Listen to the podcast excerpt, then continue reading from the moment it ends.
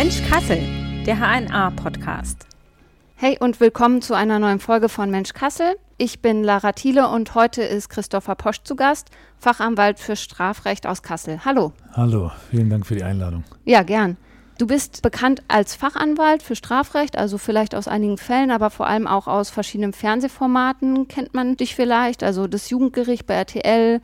Dann hattest du ja auch eine eigene Sendung, Christopher Posch, ich kämpfe für ihr Recht, hattest Gastauftritte bei Unter uns unter anderem.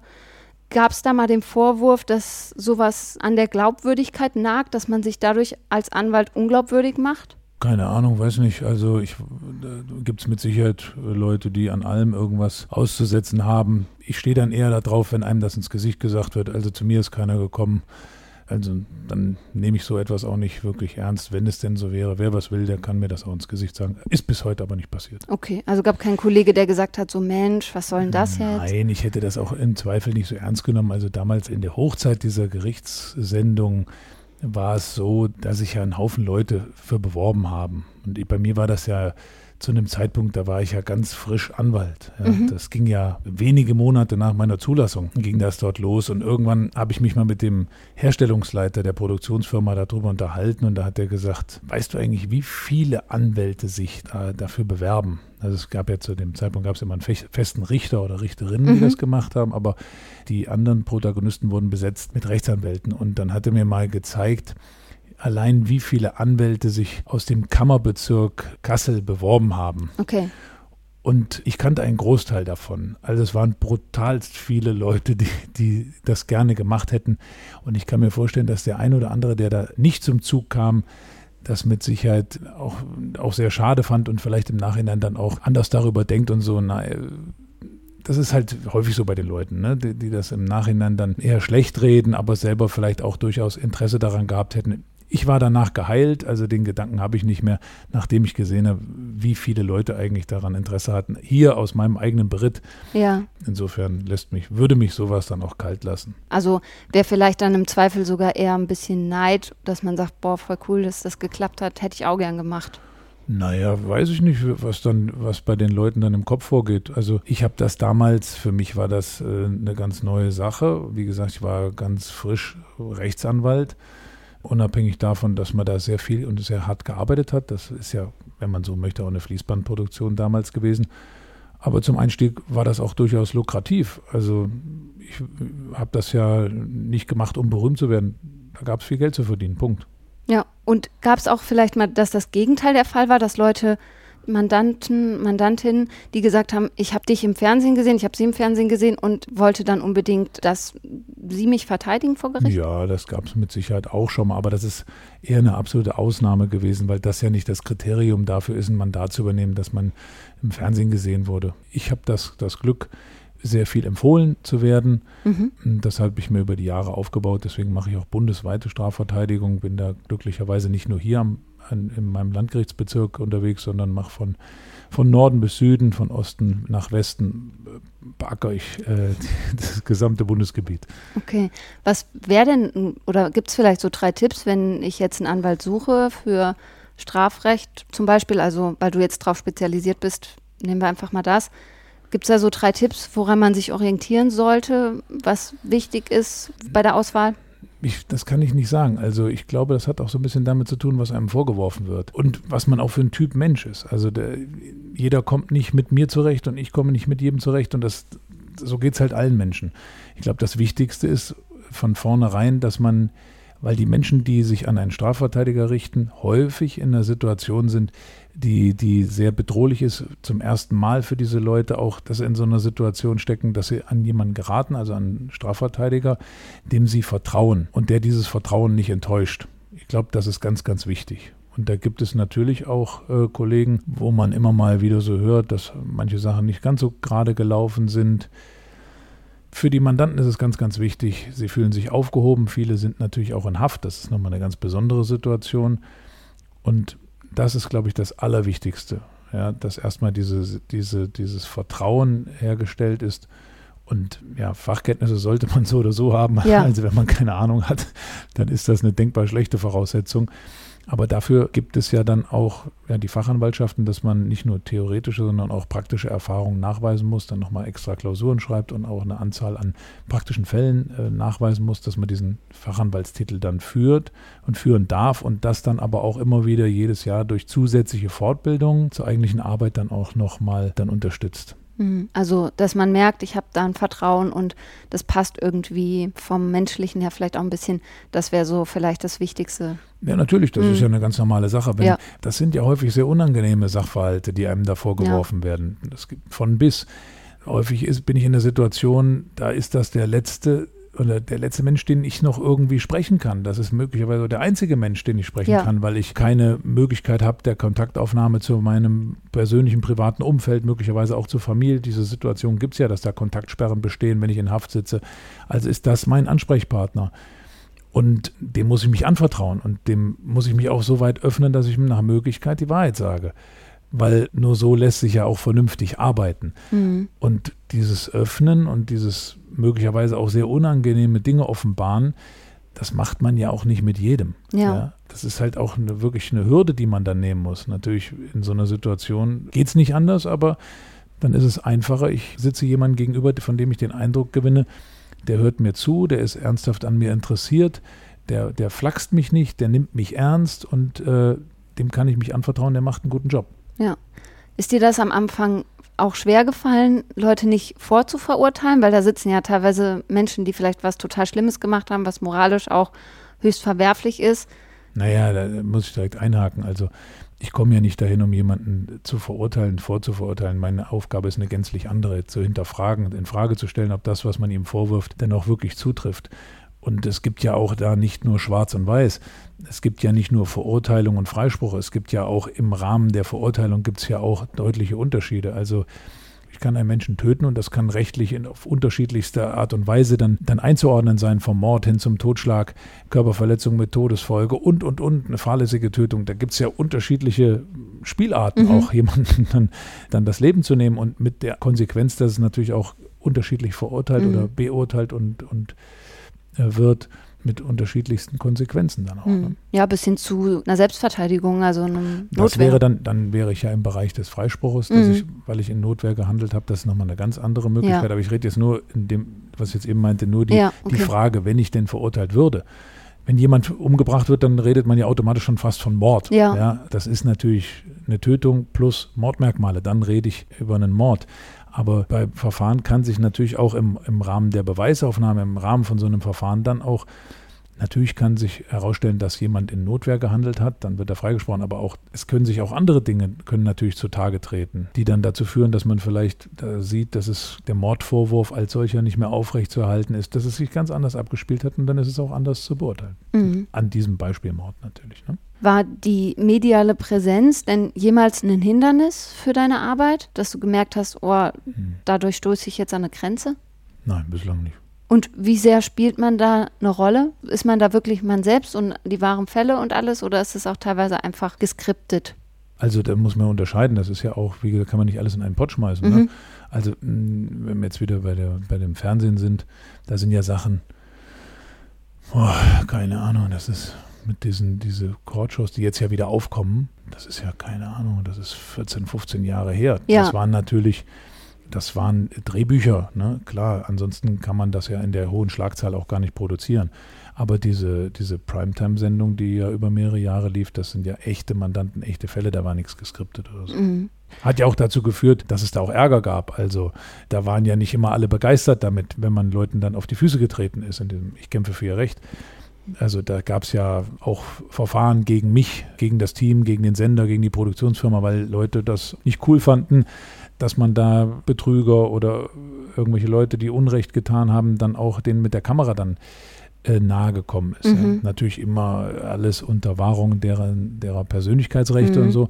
Aber da gab es auch Verfahren, die hätte es ja nicht gegeben, wenn es geskriptet gewesen wäre. Dann wäre man in diesem Ärger ja dann das vorher aus dem Weg gegangen. Ne? Ja, wie ist es, wenn man jetzt zum Beispiel auch an diese Sendung denkt, Posh Criminals, die lief ja bei D-Max, hm. da hast du, also hast du Verbrecher getroffen. Du hast jetzt schon gesagt, deine Aufgabe ist nicht, irgendjemanden vorzuverurteilen oder irgendwie zu sagen, so schlechter Mensch, guter Mensch. Aber wenn man jemanden trifft, hat man ja trotzdem so einen ersten Eindruck. Man hört vielleicht, was der gemacht hat. schaffst du das immer total neutral daran zu gehen und zu sagen, ich sehe jetzt die Person erstmal nicht als gut und böse an? Ja, also man muss ja auch immer sehen, da gibt es ja auch immer eine Geschichte dahinter. Mhm. Also ich glaube nicht, dass jemand als böser Mensch auf die Welt kommt. Aber es ist halt nicht immer nur alles heile Welt. Und äh, manche Leute wachsen anders auf und nicht so wohl behütet, schlagen hier und da mal einen falschen Weg ein. Da gibt es die unterschiedlichsten Wege, die man einschlagen kann, die halt entweder von vornherein ein falsches Ziel verfolgen oder aber die dann irgendwie vom Weg abkommen. Ja? Und da gilt es natürlich auch, und das ist dann auch im, im Rahmen der Strafverteidigung so, dass man dann Dinge versucht auch mal zu erklären. Wie konnte es denn dazu kommen? Das spielt natürlich auch bei der Bewertung von einer Person und auch von deren Taten natürlich eine wichtige Rolle. Ja, da steht ja keiner morgens auf und sagt, heute will ich eine Bank überfallen. Ja, oder, na gut, Banken lohnen sich heutzutage auch nicht mehr wirklich, aber ich, ich will irgendetwas Verbotenes tun. Mhm. Es ist aber ein großer Unterschied, wenn ich das mache und ich habe zu Hause den Kühlschrank voll und ich kann alle meine Rechnungen bezahlen. Oder aber ich stehe mit dem Rücken zur Wand. Ich habe nichts zu essen, ich habe zwei Kinder, ich muss die Miete bezahlen. Das ist, klingt jetzt alles erstmal sehr banal und vielleicht auch sehr, sehr, sehr, sehr einfach. Aber es ist natürlich, diese zwei Dinge sind natürlich dann auch unterschiedlich dann zu bewerten. Und wenn ich jetzt im Rahmen dieser Sendung, um darauf zurückzukommen, da haben wir ja mit Schwerstkriminellen, die aber verurteilt wurden, also mhm. deren deren Taten wurden so festgestellt und auch abgeurteilt. Das heißt, dass, da ging es ja nicht mehr um die Frage, waren sie es oder waren sie ja. es nicht.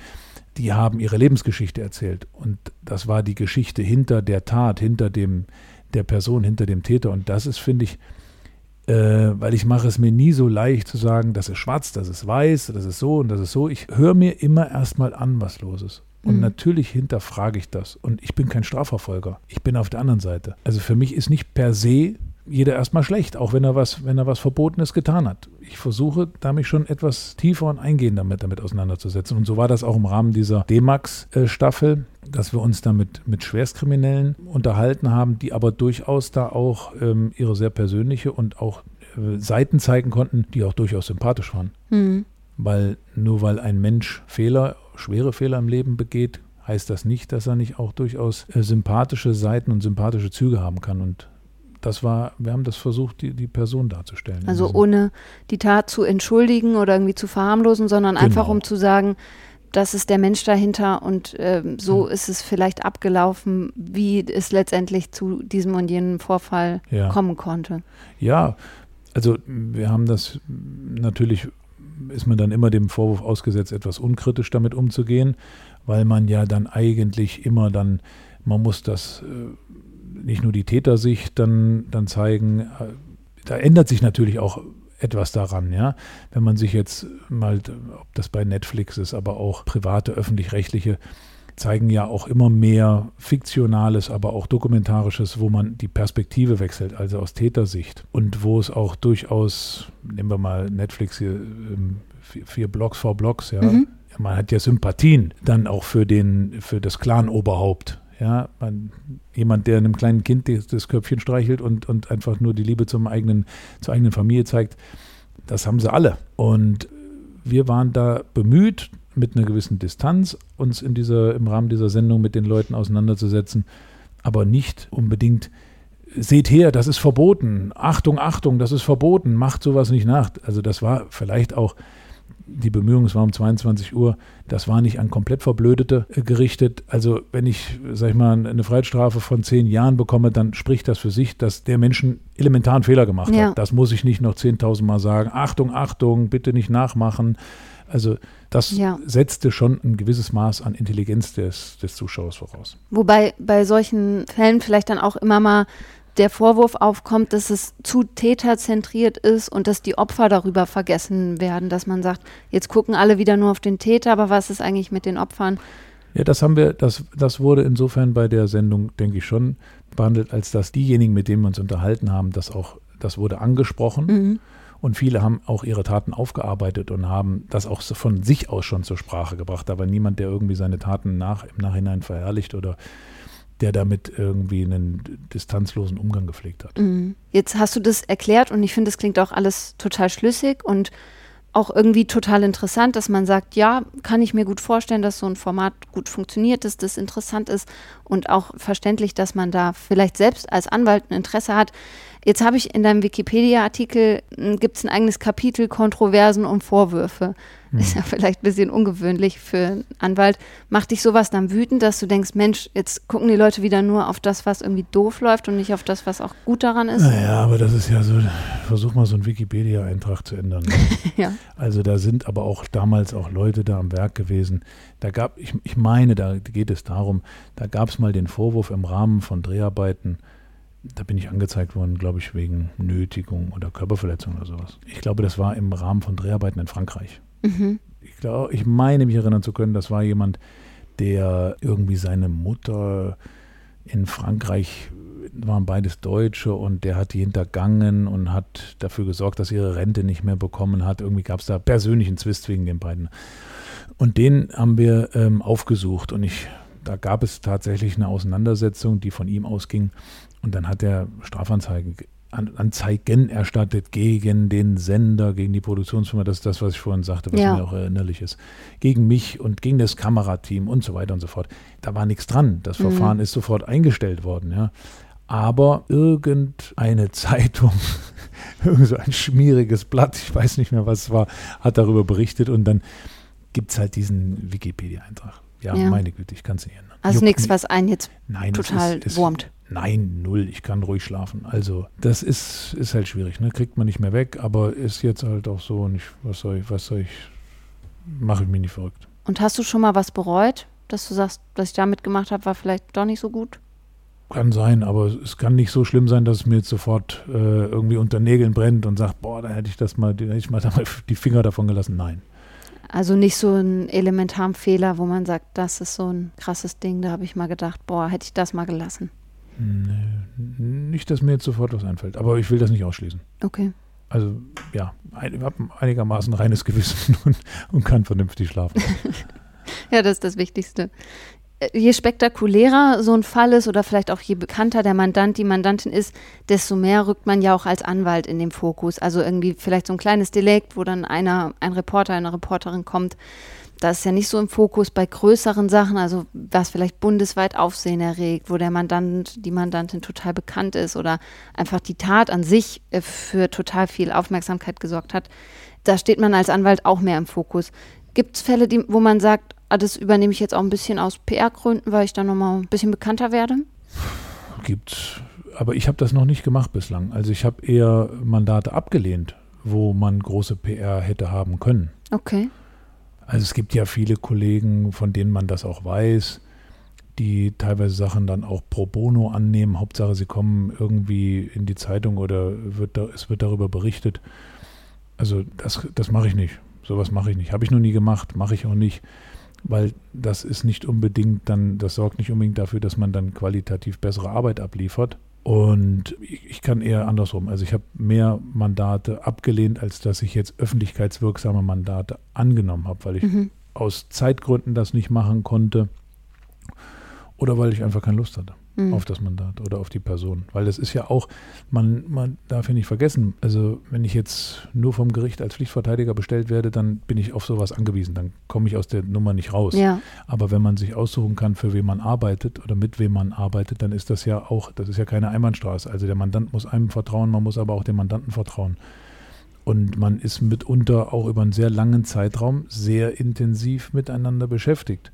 Und wenn man den Eindruck von vornherein hat, ach nee, das muss nicht sein oder ich habe auf diesen Menschen keine Lust, ich komme mit dem nicht zurecht, ich will den auch nicht, äh, egal was er mir bezahlt, dann lehne ich doch ein Mandat eher ab. Mhm. Also das ist das Schöne, ich habe die Freiheit, entschei selber entscheiden zu können, für wen ich arbeite und für wen nicht. Mhm. Und das ist auch schon passiert, dass du gesagt hast, aus diesen eben genannten Gründen sage ich nee, dann ja, klar, eher nicht. Natürlich, ja. klar. Mhm. Du hast auch, was glaube ich so in den letzten Jahren vielleicht der bekannteste deiner Fälle war, also zumindest wo ich und meine Kolleginnen und Kollegen sagen würden, der bekannteste, den äh, Rapper Jesus vertreten. Mhm. Ein Kollege von mir hatte schon gesagt, dass du dich dazu nicht äußerst. Wir hatten schon mal einen Anwalt hier im Podcast zu Gast, der hat den Volkmaßen-Attentäter vertreten ähm, und hat auch gesagt, zu dem konkreten Fall, wo er den Mandanten vertreten hat, äußert er sich nicht. Warum geht man manchmal so vor und sagt, zu solchen Sachen möchte ich nichts sagen? Also erstens mal bin ich der Vertreter meines Mandanten. Ja. Und es gibt natürlich, dann sind wir wieder möglicherweise bei denen, die das aus PR-Gründen machen, die sich dann auch teilweise von ihren Mandanten dann irgendwelche Dinge abtreten lassen oder Verwertungsmöglichkeiten äh, dann genehmigen lassen. Das ist ja gar nicht mein Ding. Ich möchte als Rechtsanwalt, als Strafverteidiger arbeiten und nicht die Geschichte meines Mandanten verkaufen. Habe ich kein Interesse daran. Also ich hab, bin eigentlich immer ganz gut damit gefahren, mich zu diesen Dingen nicht zu äußern es gibt Konstellationen, wo man, wo man vielleicht auch Einfluss nehmen sollte und muss, aber das ist, das ist, ähm, hat keine Allgemeingültigkeit. In diesem Fall habe ich das so durchgezogen und ich halte es eigentlich auch so weiter. Mhm, okay. Und äh, da gibt es einfach quasi Fälle, wo man sagt, da ist es besser, man äußert sich nicht zum Schutz, äh, zum eigenen Schutz und vielleicht auch zu dem des Mandanten. Ja, klar. Es gibt ja auch äh, Mandate, wo, wo viele Leute einfach uninformiert sind und mhm manche Dinge sind halt komplex und es ist nicht immer so einfach, komplexe Sachverhalte auf, weiß nicht, wie viele Zeilen dann dazu, darzulegen und wenn es Vorverurteilen gibt. Die Leute hören ja auch nicht richtig zu und die Fläche, um etwas zu besprechen, gibt es dafür gar nicht. Und dann ist es manchmal besser, einfach das einzulassen ich habe schon Gespräche geführt dann mit Redakteuren, die aber vorbereitet waren, nicht auf dem Flur oder in irgendeinem, in irgendeiner Talkshow oder sowas, wo, wo es im Grunde genommen darum geht, dann ja irgendwie eine, eine schöne Headline oder so her zu, dann, dann zu produzieren. Wenn man merkt, dass dass der, der Gegenüber wirklich Ahnung hat ja, und auch äh, sich mit allen Eventualitäten, allen Möglichkeiten auseinandergesetzt hat. Und dann macht das Sinn, aber es hat, das ist Zeitverschwendung, sich dann einfach so oberflächlich über irgendwas zu unterhalten, wenn man merkt, der andere will eigentlich ganz was anderes. Mhm. Die Zeit habe ich auch gar nicht. Ja. Die Zeit lasse ich mir auch nicht dann klauen von irgendjemandem. Und ist es manchmal so, dass du denkst, so, das ist jetzt wieder extrem verkürzt dargestellt worden, wo du dich über die Medien, wenn ich das mal so verallgemeinere, dann auch ärgerst und sagst, das war eigentlich viel komplexer und jetzt stehen da so zehn Zeilen dazu oder so? Ja, das ist, das passiert doch häufig. Also wie häufig haben wir Hauptverhandlungen wirklich, da ist am ersten, zweiten Tag ist die, ist die Presse da, mhm. dann wird über eine, dann wird die Anklage verlesen und dann kann man sich ungefähr an fünf Fingern abzählen, wie der Bericht aussieht. Dann das Vorverurteilung pur, danach kommt keiner mehr, ja, oder es wird immer weniger, es wird immer dämlicher, was darüber geschrieben wird. Dann kommt man vielleicht noch zur Urteilsverkündung. Das ist es nicht wert, ja. Also gerade bei komplexen Großverfahren, ja, da wird, wie gesagt, am ersten Tag sitzen sie dann alle der Reihe nach dort und dann wird das im Grunde genommen wiedergegeben, was in der Anklage steht. Aber die Drehung und Wendung in einem Verfahren, ähm, wenn Zeugen wirklich Dinge dann berichten, die das gerade nicht bestätigen. Also wirklich so ein großes Strafverfahren, das kann so unglaublich spannend sein, weil es geht mitunter, ja, bei, wenn die Beweislage nicht glockenklar ist, aber das ist auch darüber hinaus sehr selten, geht es hin und her. Ja. Wir haben jetzt mit einem Verfahren angefangen, das ist Stand jetzt bis nächstes Jahr, ich meine bis in den April terminiert. Da passiert wirklich was und darüber zu berichten, ja, oder auch manchmal die Rolle der, der Strafverfolgung, der Staatsanwalt, das ist auch nicht immer alles astrein, was da läuft. Es mhm. ist nicht immer nur, wir leben in einem Rechtsstaat und an so einem Verfahren sind verdammt viele beteiligt. Es gibt auch Richter, die sich blamieren, genauso wie Anwälte mhm. Fehler machen. Es machen alle Fehler. Und die Annahme, dass nur die Anwälte und nur die, die Angeklagten dann vielleicht irgendwo daneben liegen, nein, gibt es nicht. Und es gibt Verfahren, da lohnt es sich wirklich mal vom ersten bis zum letzten Tag dabei zu bleiben. Das kostet natürlich auch alles Geld und bindet ja, Ressourcen. Mhm. Und ja, das ist jetzt nochmal zurück zur Ausgangsfrage. Ärgert einen manchmal brutalst, ja. Mhm. Wie, wie oberflächlich und dümmlich teilweise über Verfahren berichtet wird, weil man merkt, da will, man muss halt darüber berichten. Mhm. Ja, und äh, dann gibt es am Anfang Verfahren, Verfahrensauftakt und Verfahrensbeendigung. So. Und dazwischen, was, wo eigentlich die Musik spielt, ja, vielleicht interessiert es auch nur mich. Ja, keine Ahnung, vielleicht ist man als Verfahrensbeteiligter noch mehr dran und regt sich auf und könnte durch die Decke gehen, wenn man denkt, das darf doch nicht wahr sein, ja. Ich werde wahnsinnig, ja, und alle anderen Beteiligten auch, aber warum berichtet darüber keiner, ja? Mhm. Nee, das ist dann, da, da finde ich, das ist das Interessante. Das ist das, wo der Prozess, so ein Verfahren so lebendig ist, wo man sagt, das geht hoch und runter und naja, so ist das halt. Also vielleicht auch ein bisschen so an uns Journalistinnen und Journalisten so ein bisschen der Appell, dass man sich vielleicht dann lieber weniger Verfahren raussucht und die dann aber intensiver womöglich begleitet. Ja, klar, es gibt ja auch ist ja auch kein Geheimnis. Es gibt Anwälte, die das machen. Ich habe in Bayern eine Zeit lang sehr viel verteidigt. Da gab es örtliche Verteidiger, die ganz eng mit den äh, örtlichen Medien waren. Die haben da Pressemitteilungen immer verschickt und haben die, haben die Redakteure eingeladen und so. Das fand ich auch schon mega peinlich. Aber da gab es eine ganz enge Kooperation, ganz offensichtlich. Aber die Pressestellen natürlich der Gerichte machen es ja auch nicht anders. Die geben ja auch ihre Presse. Morgen ist das und das Verfahren, das und das. Teilweise werden ja auch dann die Presse wird ja auch versorgt, welche Zeugen kommen und mhm. da lohnt sich's und so. Das ist natürlich eine sehr einseitige Sicht auf die Dinge.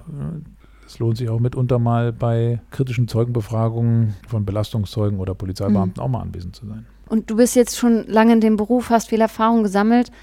So einmal draufgeblickt, würdest du sagen, das deutsche Justizsystem ist gerecht? Ah ja, gut, gerecht, das ist ja so eine Frage, Mann. Das ist, ja, was ist, das ist ein gerecht? großer Begriff. Ja, klar, das, das, müssen wir wahrscheinlich auch noch irgendwie so Philosophie studiert haben und mhm. so. Ich glaube, dass unser System, ich will nicht sagen gerecht, ja. Ich glaube, dass es gut ist, dass es nicht fehlerfrei ist, aber welches System ist fehlerfrei? Ja. Aber ich glaube, dass wir grundsätzlich ein gutes System haben. Und wenn es gut ist, dürfte auch viel Gerechtigkeit oder sehr viel Gerechtigkeit dabei mitschwingen. Natürlich hört man, wie kann man nur, und das ist ungerecht. Wenn man mal rechts und links guckt in anderen Ländern, dann ist man erstaunt, wie gut und dann doch auch wahrscheinlich wie gerecht unser System ist.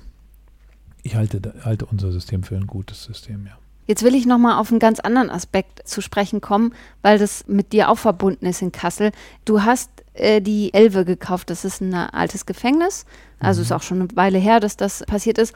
Also war eine ehemalige JVA und dann kauft ein Anwalt eine ehemalige JVA. Ist ja irgendwie auch ein bisschen kurios. Wie kam es dazu? War das auch so ein bisschen dieses dieser Charme, dass das ein ehemaliger Knast ist oder war es einfach das Interesse am Gebäude selbst? Eigentlich ist ja nur konsequent, ne? dass man das dann. ähm, ja, also ich konnte, ich kann mich erinnern, das ist jetzt in der Tat schon länger her, aber so in den ersten Jahren meiner beruflichen Tätigkeit war ja die Elbe. Äh, der Name kommt ja von Leipziger Straße 11. Mhm. Also im, äh, die Kasseler haben immer die Elbe gesagt, Hausnummer mhm. 11 da habe ich, da war die Urhaft und da habe ich äh, regelmäßig Mandanten noch besucht. Also ich kannte das Gefängnis noch als Anwalt mhm. und habe dann erfahren, dass die dort zumachen. Ja, weil da gab es Sicherheitsbedenken, irgendwie einsturzgefährdeten Mauern und so weiter und so fort.